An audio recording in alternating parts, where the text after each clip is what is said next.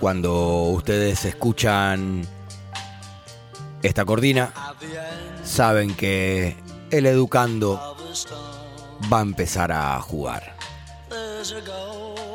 Desde Bilbao, en 1906, and the llega a Chile quien luego sería un extraordinario deportista. Velocista, nadador, también practicaba salto con garrocha, pero poco a poco se fue apasionando por demás con el deporte más lindo del mundo, el fútbol. Talentoso y de un mal genio tremendo. Las avispas lo veían y reculaban, básicamente un ortiva total. Ramón Unzaga, el vasco gruñón, que jugaba al fútbol en la escuela La Chorera, en el puerto de Talcahuano, Chile.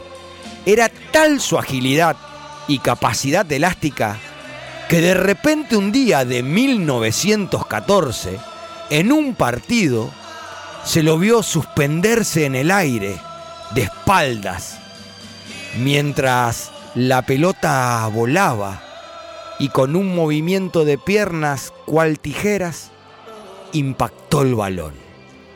Jugada que empezó a realizar cada vez que la situación lo ameritaba en todos los partidos que participaba. Unzaga no era delantero, era defensor. Así que a esa acción la utilizaba para rechazar la pelota ante los ataques y en más de una oportunidad le rechazaba los dientes al rival, pelota, cara, todo. La acción se la conocía como La Chorera, nombre que decanta por el colegio donde jugaba. Dicen también que Unzaga había aprendido esa pirueta luego de un viaje por Perú, donde en el puerto del Callao vio a los peruanos jugar contra ingleses en la arena. Casi siempre jugaban de aire, generando esa pirueta, llamada por ellos chalaca, ya que a los oriundos del Callao le dicen chalaco. Contábamos que Unzaga era de muy mal genio, calentón. Quizás por eso nadie le refutaba la autoría de la acción. Calentón, pero no tanto. O sí, en un picado lo expulsan por errarle a la pelota en un intento de chorera y acertarle a la cabeza de un rival. Disconforme con la sanción, se retiró de la cancha. Tranquilo, despacito, se acercó a su bolso y sacó un arma y a punta de pistola le exigió al árbitro que dé por terminado el partido, a donde su equipo iba ganando 1 a 0. Imaginen ustedes que el referee ni dudó en hacerle caso. En el sudamericano del 16, ya jugando para la selección de Chile, se enfrentan Chile y Uruguay. Unzaga realiza la jugada varias veces en ese partido y es la primera vez que la chorera se ve en una disputa internacional. Dos años después, en 1918, Unzaga ya era muy, pero muy popular.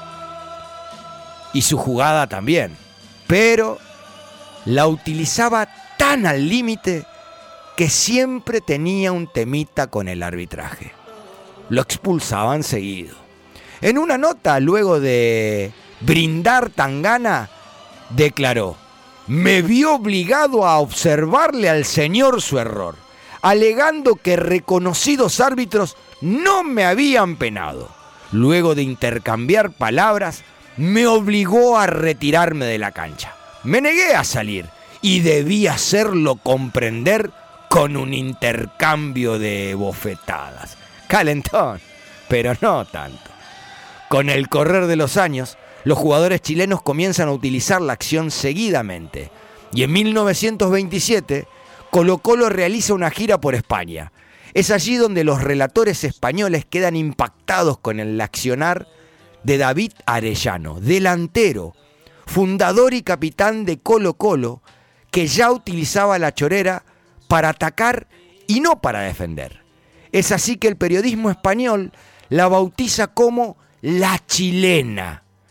Y esa denominación llega a través de los medios a nuestro continente para esta- establecerse para siempre. Unzaga la impuso, Arellano la llevó a ser rebautizada como chilena. Y ese bautismo sería paradójicamente el final de Arellano, quien en aquella gira del 27 tira una chilena. En la desesperación por defender el ataque, lo mueven en el aire. David cae mal, cayó de rodillas sobre el abdomen. De nacimiento arrastraba una hernia umbilical, lo que complicó las cosas y lo llevó a la muerte en el hotel donde permanecía en esa gira. Bautismo. Adiós. Y la pirueta que conocemos como chilena a la eternidad. Motherfocas. Han sido ustedes educados.